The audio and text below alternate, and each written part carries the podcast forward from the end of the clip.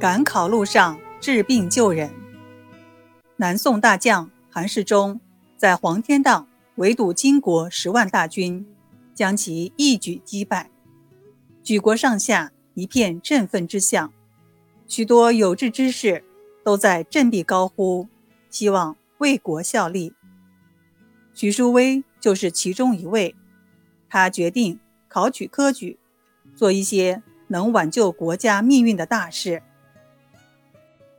徐淑薇到了常州备考，学官王仲礼的妹妹病了。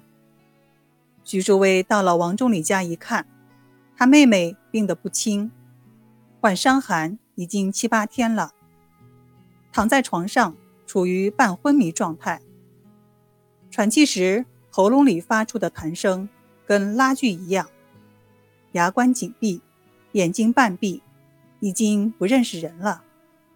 看样子很危险啊！许淑薇也倒吸了一口凉气，怎么病成这个样子？患者的母亲说：“刚开始得病的时候就很奇怪，白天没事，可是，一到了晚上。”徐淑薇问。到了晚上怎样？患者的母亲压低了声音。一到晚上，他就像被鬼神附体了一样，说一些莫名其妙的话，很吓人啊！徐先生，你看他是不是中邪了？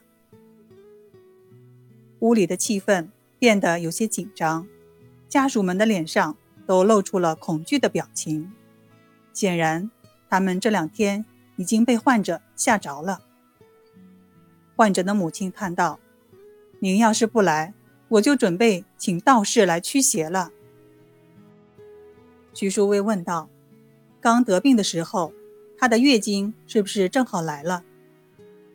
患者的母亲说道：“咦，这么隐秘的事你怎么知道？是来了，可是发烧了两天，月经就没了。”徐淑薇笑道。哪里有鬼神附体？这叫热入血室症啊！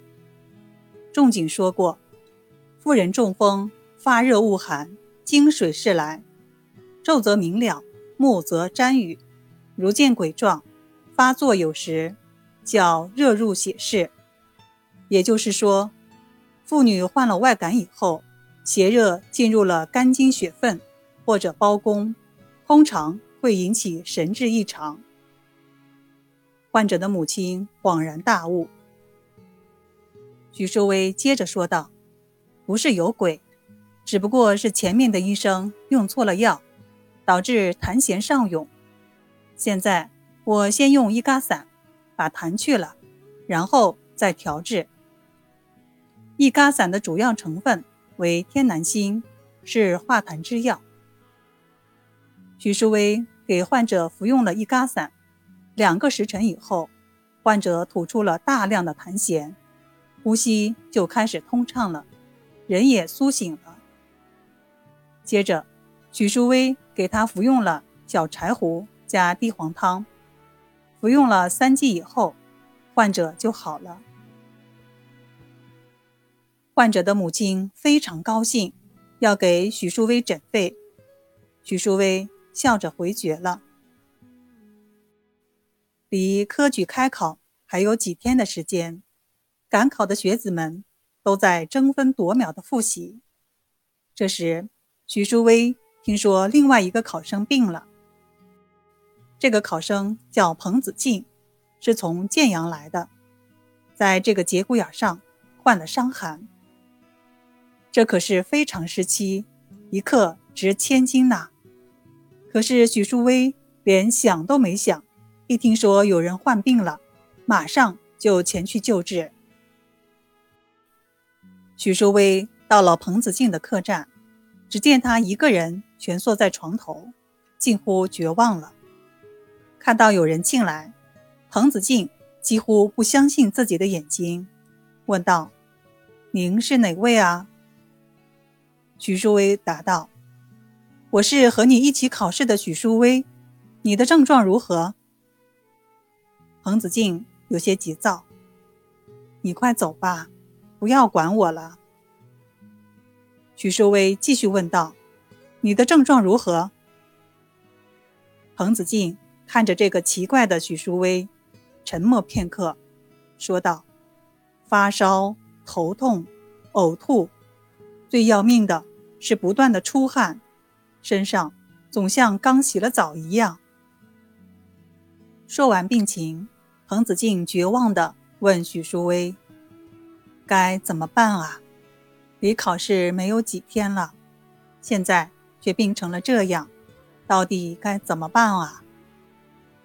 徐淑薇安慰道：“不要着急，我给你诊一下脉吧。”诊完了脉，徐淑薇告诉彭子敬：“你之前服错了药，发散太过，阳气也因此有了外泄之机。现在我要帮你把汗止住，这样阳气不至于外泄，你的身体自己就会恢复的。”徐淑薇开了竹附汤，并亲自买来了药。他在客栈里把药煎了，端到彭子敬的床前。彭子敬一天服用了三副，汗终于止住了。第二天，彭子敬身上还微微出点汗，但已经不发烧了。到了第五天，他的病彻底好了。这时。许淑薇才拖着疲惫的身子返回自己的客栈，但是他已经没有时间看书了，因为考试开始了。万幸的是，上天还是爱惜有才之人的。那年的科举，许淑薇中了进士。这一年，他已经五十三岁了。